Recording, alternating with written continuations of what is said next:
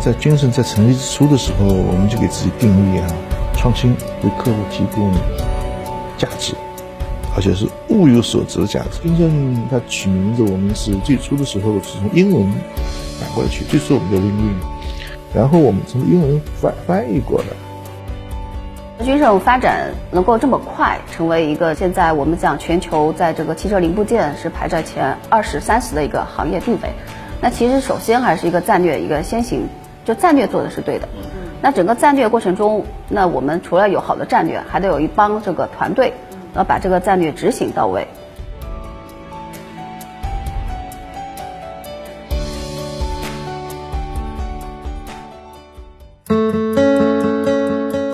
中国管理模式杰出奖于二零零八年在程思威先生指导下，由中国管理现代化研究会与金蝶国际软件集团。联合六大商学院发起，以让中国管理模式在全球崛起为使命，汇聚政商学力量，发现并表彰具有代表性的中国企业的优秀管理实践，推动中国企业管理进步。二零一九年，面对以不确定性为常态的数字经济时代，第十二届中国管理模式杰出奖将年度主题定为“长期主义”。价值共生，并围绕此主题发掘中国企业如何向内求定力、向外促链接，穿越周期持续成长。君盛电子作为国内汽配行业龙头，围绕更安全、更智能、更环保三大主题，通过多次成功的海外并购，已成为全球汽车产业顶级供应商，是宝马、奔驰、大众、奥迪。等汽车品牌的核心合作伙伴。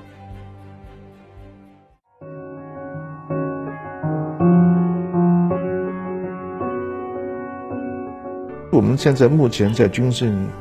有那么很少量的科学家，但是我们始终有这么一批科学家在研究未来人机交互是什么，未来智能网联、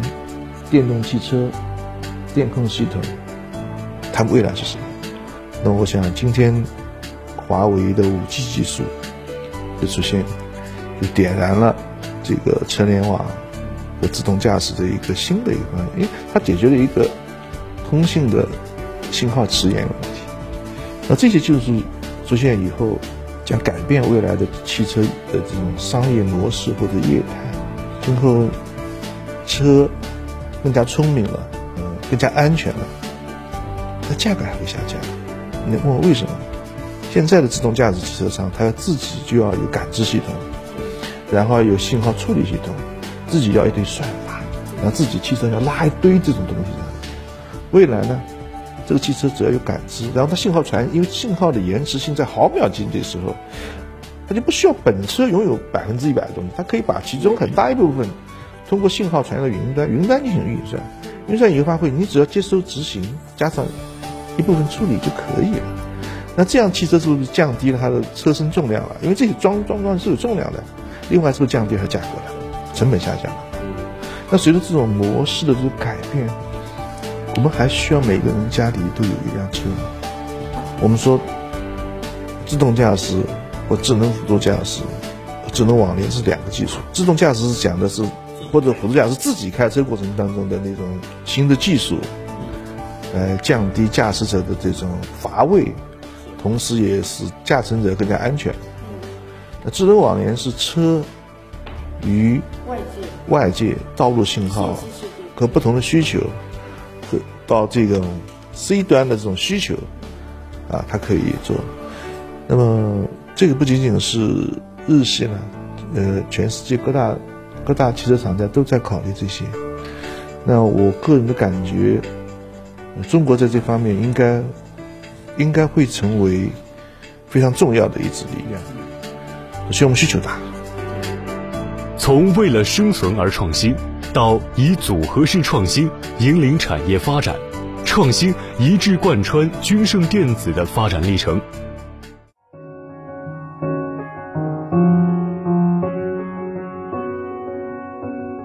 十多年的一个并购，其实一直是围绕着汽车行业的三大主题：更安全、更自然、更环保。然后三大主题，我们再细分这个市场行业。那其实一一年应该是来说是一个呃技术的一个升级和转型。那之后我们讲的一六年的这个 KSS，其实是我们主动的在出击去寻求一个在安全领域我们可以找到的标的。因为 KSS 当时是这个行业里面的百分之呃八的七到八的一个市场份额，行业排名第四，这个行业整个壁垒是非常高的。技术的创新，就我们现在就是楼下展厅看到的人机交互系统 HMI，那里面其实集成了大量的这个电子技术。然后现在我们更进一步的就是后面的软件技术，包括我们讲的这个车载互联，全部在集中在我们现在看到那个屏上面。这个其实就是升级的一步步的再升级。因为当时其实买普锐的时候，应该来说它是一个盈亏平衡点，其他自己经营也是蛮辛苦的。那买完普锐之后，其实作为股东来说，我们还是非常的就是是一个持续的投入，就三年里面是一直在支持他们，所以也就让他一直在发展这个皮雅事业部，然后 HMI 和这个新能源的这个电磁管理系统，这三个大系统一直在同步的在投入，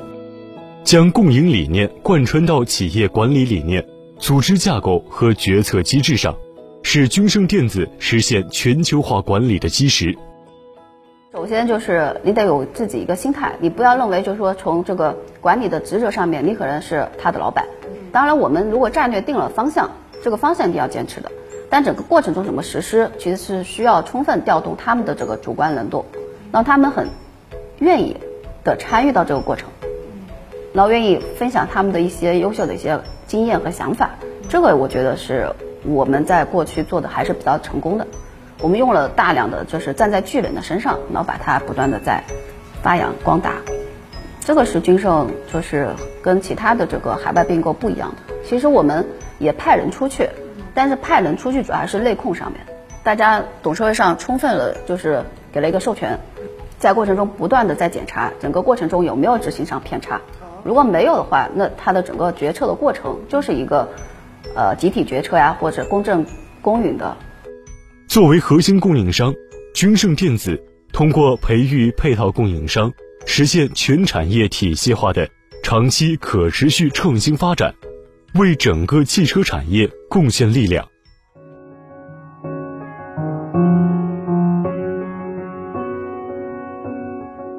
从我们制造业上，我们做。这个这个产品最核心部分我们制造，我们用最好的装备、最好的环境，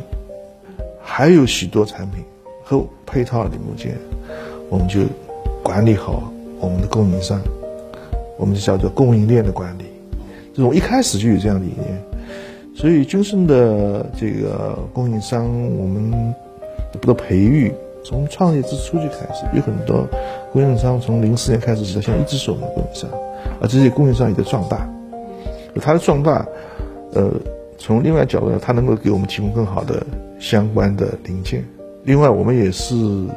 将心比心吧。主机厂它为了能够和我们建立起一个非常好的一个战略合作关系，所以对它的核心供应商也是很尊重的。啊，无论你的创新技术保护上面，还是从这个。未来发展的这个引领方面，他都跟你在进进行进行这个讨论，共共共生共赢。我们在我们的供应商那里派出我们的相关的质量管理和产品开发的人员，在那一共共同去开发我们的产品啊。所以这也是我们一直取的理念，这也和君盛的这个嗯一开始我们讲到的这个名声 win win 双赢啊，双赢双赢有关啊。它这个视野的开阔。还有这种能力的这种配套，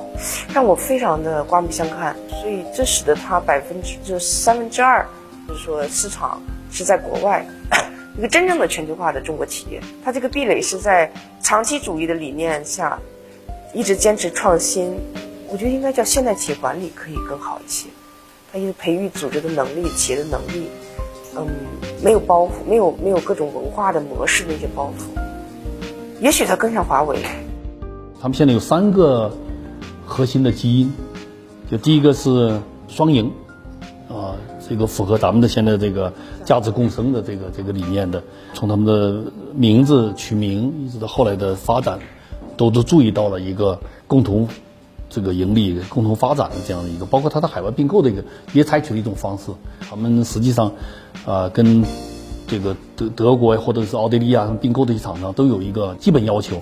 就是呃，一定要求他们在他们国外要有一个健康的发展。然后呢，同时在国内呢，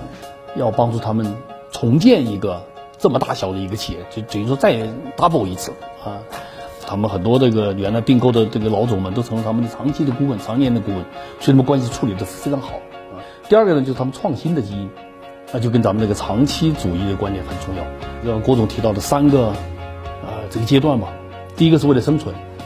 啊，第二次是为了向不同的厂商、不同的对象学习，能够把他们最好的地方，我我们用了一句话就是取长补短的方式来进行组合式的创新。第三个就是能够站在他们巨人肩膀上，可以做采取一个。就是引领的，能够往前冲的这样的一个创新，那这个就反映了他们的一个长期发展的这样一个，包括每年的投资，他们投资这个这个这个研发是七到八，呃，远远超过国内的一般的厂商。第三个基因呢，就是它国际化的基因。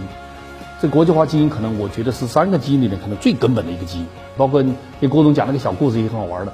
呃，那个二零零五年他们浙大去招招招人的时候，他用英语来招。